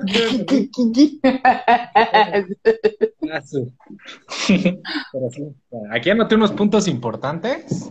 Eso. Que, que vi de, con respecto a todo lo que comentaron. En primer lugar, pues es importante tener, como lo dijiste, que ya se estaba pasando lo de hablar continuamente con el, el doctor, el médico encargado del paciente es muy importante tener siempre bastante comunicación, ya que como lo mencionaste, nosotros somos los que pasamos más tiempo con él y podemos notar cambios tanto positivos como negativos. Podemos estar checando todo aquello que se relacione con el paciente. Este, tenía esa duda de los medicamentos porque la verdad yo no conozco el, el, tratamiento farmacológico o el tratamiento que lleve una persona con esclerosis múltiple. Entonces esa, esa era una duda que tenía. Con respecto a los cuidadores, también pues es muy importante darles una educación y en los traslados, toda esa parte, pero sobre todo hay algo que vi mucho en donde hice mis prácticas profesionales, en mi servicio, perdón, que es este la parte de también intentar generar cambios de hábito en los cuidadores. Porque, pues, por ejemplo, yo me puedo volver cuidador, pero si no tengo higiene propia en el sentido de realizar alguna actividad física, pues va a llegar en un momento donde me voy a lesionar. Así lo haga bien, pero pues si no estoy preparado para cargar a una persona o para realizarlo continuamente, pues se van a generar tarde o temprano algún tipo de lesión. Entonces es importante también pues, darle al menos esa recomendación, ya si el cuidador lo quiere tomar o no, pues ya es, es su problema, ¿no? Y este, y con respecto a, al tratamiento, la verdad es que yo eh, ignoraba mucho esa parte de que dijo Dan, Eh, de hecho, me, me, relacioné más con lo que dijo este Raz, con respecto, pues, parte de la funcionalidad y todo, pero, pero sí es cierto que es importante a veces adaptar al el, el entorno, el contexto donde se desarrolla el paciente, porque hay veces que queremos verlo todo hacia positivo, pero hay que prevenir, hay que prevenir sobre todo en estas enfermedades crónico-degenerativas que, que, pues puede haber eh, este, momentos más catastróficos, un poquito más negativos, y que pues estar preparado, sobre todo preparar el contexto para el paciente y que también el paciente se pueda, dentro de lo que cabe, poder prepararlo a su contexto. Y con respecto a, lo que estabas diciendo, eso de la pregunta de qué es más importante, la técnica, bueno, que lo haga o que lo haga bien, pues yo también tengo esa parte de que aprendí mucho con un paciente de que, como me dijo alguna vez que estaba pisando según yo mal, ¿no? Dice, pero ¿cómo quieres que lo haga bien si yo nunca lo he hecho bien? Y dije, ay, eso, eso, es una parte muy importante. Y yo dije, ay, burro, me salió, me salió médico. me salió mago. y me quedó, me quedó mucho esa parte de, pues que sí, o sea, puede haber tenido una fractura, lo que sea, y está aprendiendo, y nos enfocamos mucho a que lo haga perfecto, pero no sabemos en realidad, diría él, ¿cómo quieres que lo haga bien si yo nunca lo he hecho bien? Exacto. Ah, esa parte, esa parte me quedó y me quedé pensando y digo, pues en realidad sí es importante, obvio, cuidar la técnica que con nuestro conocimiento, pero primero que lo haga. Con que lo haga es un punto muy importante y como dirías, ya conforme lo va haciendo va a agarrar práctica, se va perfeccionando y va a llegar a un punto donde lo va a hacer lo mejor que él pueda, porque técnica perfecta pues no existe. Así como una sentadilla, el ejemplo de la sentadilla, de que pues aquí los cuatro hacemos una sentadilla, y los cuatro lo vamos a hacer diferente. Cada quien lo va a hacer eh, con su técnica y eso no quiere decir que una esté mejor que otra, simplemente pues, pues diferentes tipos de procesos. Pero sí, en general creo que es, un, es una dinámica muy buena, la verdad no había tenido oportunidad de, de estar los anteriores dos lives, pero pues está bastante bien porque cada uno da, da su punto de vista de, de todo de un caso y te das cuenta que cada uno, a pesar de que seamos fisios, pues cada uno tiene sus puntos de abordaje muy diferentes, muy diferentes, y que al final lo importante es siempre buscar lo, mejor para el paciente, lo mejor. Y esa parte de no ilusionarlo, de, que si se empiezan a ver, sé que si se empiezan a ver cambios, a veces uno se emociona y empieza a decir barbaridades, y el, y el paciente o los cuidadores buscan ese alivio buscan como esa de, no, es que sí se va a recuperar y sí se va a recuperar. Y pues va a haber cosas buenas, pero va a haber momentos donde, no. Entonces, pues creo que esa sería la, la conclusión de todo aquí. Excelente, Fer. Una pregunta, ¿te gustó no te, o, hubo algo que te llamara la atención en sí de, de lo que comentamos? ¿Algún punto? Es que ya me, di cuenta, no manches esta cosa. Este, sí, algo que me llamó mucho la atención es darse cuenta de los pequeños cambios. Lo más, eso de la caligrafía, eso de la escritura, de todo, dices, wow, cómo desde de esos pequeños detalles que a veces mucha gente dice, es por la edad, es por la edad que ya no puedo hacer esto, o es por la edad que no puedo hacer X cosa, o se me dificulta pero si te das cuenta, desde ese momento que empieza a tener esos cambios en, en la forma de escribir, es cuando se puede detectar a tiempo y pues tal vez no, no curar, porque pues, no se puede, pero, pero pues se puede tardar, este, abordar desde una etapa más temprana y como sabemos, entre más temprano se aborden cualquier tipo de patología, pues se puede llegar a tener un mejor pronóstico. Y eso, eso es lo que más me llamó la atención porque, porque yo no, o sea, hay veces que yo ignoro mucho los, esos pequeños detalles y es como, ah, esas, esas, pequeñas cositas. Y lo de la respiración también me quedó con esa duda del, de alguna escala, porque yo la verdad no conozco ninguna. Ay, no es que nos faltó Kike ahí. No me he dado tampoco a la tarea de investigar algo, porque sí, sí me acuerdo mucho que pues llega a afectar a los músculos respiratorios. Entonces dije, entonces, ¿cómo? En este caso no, pero ¿cómo llegas a evaluarlo aparte de usar pues los signos vitales como lo comentó Raz? Sí, en, esa parte yo les comparto que eh, la verdad, aquí, como lo decían en principio, en este tipo de pacientes tienes que trabajar en equipo también con otros fisioterapeutas, porque sí o sí en algún momento va a haber afectación de los músculos respiratorios, ¿no? Y hasta cierto punto también, eh, pues uno reconoce hasta qué temas llegas en ciertas situaciones, ¿no?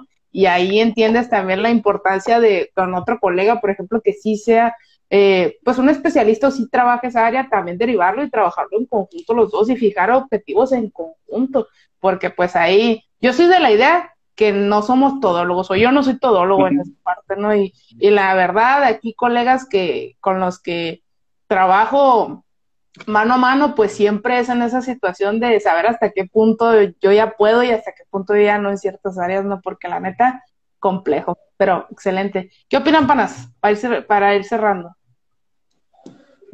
Mm, ya, ya para terminar, lo que dijo Fer está súper bien, ¿no? Y lo que ratificaste, ¿no? Que a veces, pues como tal, podemos ver un paciente neurológico que tiene otras complicaciones. En este caso, si un paciente llega a tener este, complicaciones respiratorias y así, te ayudas de otro terapeuta y le mandas mensaje, checan la valoración y eso es bastante bastante bueno. Yo, yo siempre recuerdo, hago re, recordatorio eso de que sí o sí tenemos que trabajar en conjunto. Ni siquiera es como eh, hace rato dijo Fer, ¿no? Que no conocía los medicamentos. Y si tienes, eh, eh, tienes su médico que cabecera, pues preguntarle, ¿no? ¿Cuáles son las dosis? ¿Cuáles son eh, las eh, manifestaciones o las complicaciones como tal que va a afectar este medicamento, ¿no? En cuanto al, al sistema del paciente. Y eso está súper bien, ¿no? yo me quedo con eso, de que sí, tenemos que hacer equipo todos por un mundo de más equipo fisioterapéutico. pues bueno, en este, este caso se evidencia mucho más, bueno, en los casos neurológicos se evidencia mucho más el hecho de que necesitamos trabajar en conjunto con, no solo con otros fisios, que bueno, eso ya, ya, se, ya sabíamos, bueno, yo fomento mucho esa parte, eh, pero también mucho con la parte este, médica, ¿no? En este caso, pues, neurología, pero pues imagino que también la parte de em, nutricional, que pues si hay una alteración en la parte muscular, pues obviamente va a haber una alteración en, la deglución, ¿no? Entonces ahí la parte nutricional también habría que modificarla. Este, en la parte de psicología, pues ya sabemos si hay algún, alguna afectación, eh, una pérdida de funcionalidades, pues obviamente va a haber por ahí un duelo, ¿no? Eh, depresión quizá, ansiedad, estrés, o sea, todo eso se va a manifestar. Entonces ahí queda mucho más claro o mucho más evidente que es un trabajo multidisciplinar e interdisciplinar. Entonces, por ahí hay que ir abordando y pues encontrar, encontrar este personal que, que pueda, con el que podamos hacer esa, esa, ese enlace, ¿no? Y como decía Insight, hacerlos, este, plantear los objetivos en conjunto y pues trabajar por esa misma línea, porque si no, unos van por un lado y nosotros vamos por otro y al final no llegamos a ningún lado. Y algo que dijo Raz en algún momento, pues que siempre sea en beneficio del paciente, ¿no? Sí, en esa parte totalmente de acuerdo, la verdad. De hecho, por aquí nos ponen un, comentario de Fisioneuro Bienestar. Saludos y muchas gracias por haber estado aquí en el live. Por aquí nos comenta eh, sobre todo el trabajo multidisciplinar de sus pacientes. Y sí, no, yo creo que en las participaciones de todos en, este punto lo, hemos tocado, pues la importancia de trabajar en equipo, que hay una buena comunicación, de reportar lo que encontramos. ¿Para qué? Pues para ir todos en una, en una misma dirección. ¿Hay algo más que quieran agregar para dar la conclusión y finalizar? La mente es poderosa, carnal. La mente es poderosa, carnal, la neta. ¿Qué es lo neuroplasticidad? fíjate, carnal, que la mente es poderosa. ¿Qué aprendiste en este live? Que la mente es bien poderosa. sí, soy. No, pues, creo que con eso terminamos, ¿no? Ah, sí. Pues yo, ya con esto terminamos entonces. La verdad, muchas gracias a todos y todas quienes nos acompañaron en el live del día de hoy. Realmente esperamos que haya sido de su agrado. También muchas gracias a, a Fernando por participar, por aceptar la invitación de estar aquí, la neta, y hacer espacio en la agenda, porque tiró paro bien machine de estar aquí. Entonces, la verdad, muchas gracias por, por, haber estado con nosotros. Y pues bueno, y ahora sí, pues, eh, como conclusión así rapidita para despedirnos, es que esperamos realmente que les haya gustado. Recuerden que esto es un ejercicio eh, un ejercicio terapéutico, decir, un ejercicio eh, educativo, clínico educativo. Recuerden que hay muchas vertientes, hay muchas cosas, muchas características que tomar en cuenta. No vayan a citarnos por ahí un ensayo clínico a nosotros de que el Insight dijo, de que el Fisiodán dijo, el Icvicio, el Fernando dijo, por ahí, pues, nomás en esa situación. Y pues bueno, muchas gracias por habernos acompañado. Esperamos si sea de su. Nos vemos en el siguiente live que le toca a Kike Valle. Recuerden seguirlo en su cuenta de Instagram, Kike Valle, y también seguir a todos los demás aquí. Pueden encontrar a Fisiodan aquí también en, Instagram. Pueden encontrar a Raciel como arroba licficio y eh, pueden encontrar a Fernando también. A ver, Fernando, da tus redes sociales porque nunca sé cómo pronunciar la, la cuenta que, que, tienen en conjunto. Y con compa Richie que por ahí anda, y por cierto, Richie, ¿te la comes? Qué educativo. Es Elite Fisioterapia. Ahí nos pueden seguir. Así que ya saben, gente, síganlos por favor. También suben posts bien chingones y bien fragones de varios temas. Así que la neta se los recomiendo. Y pues bueno, hasta aquí el live del día de hoy. Ya no los vamos a esperar más. Gracias por habernos acompañado. Nos vemos en la siguiente edición de La Mesa de Rechueca en el episodio número 4 con Quique Obay. Ahora sí, nos vemos. Adiós. hasta luego. Bye. Bye.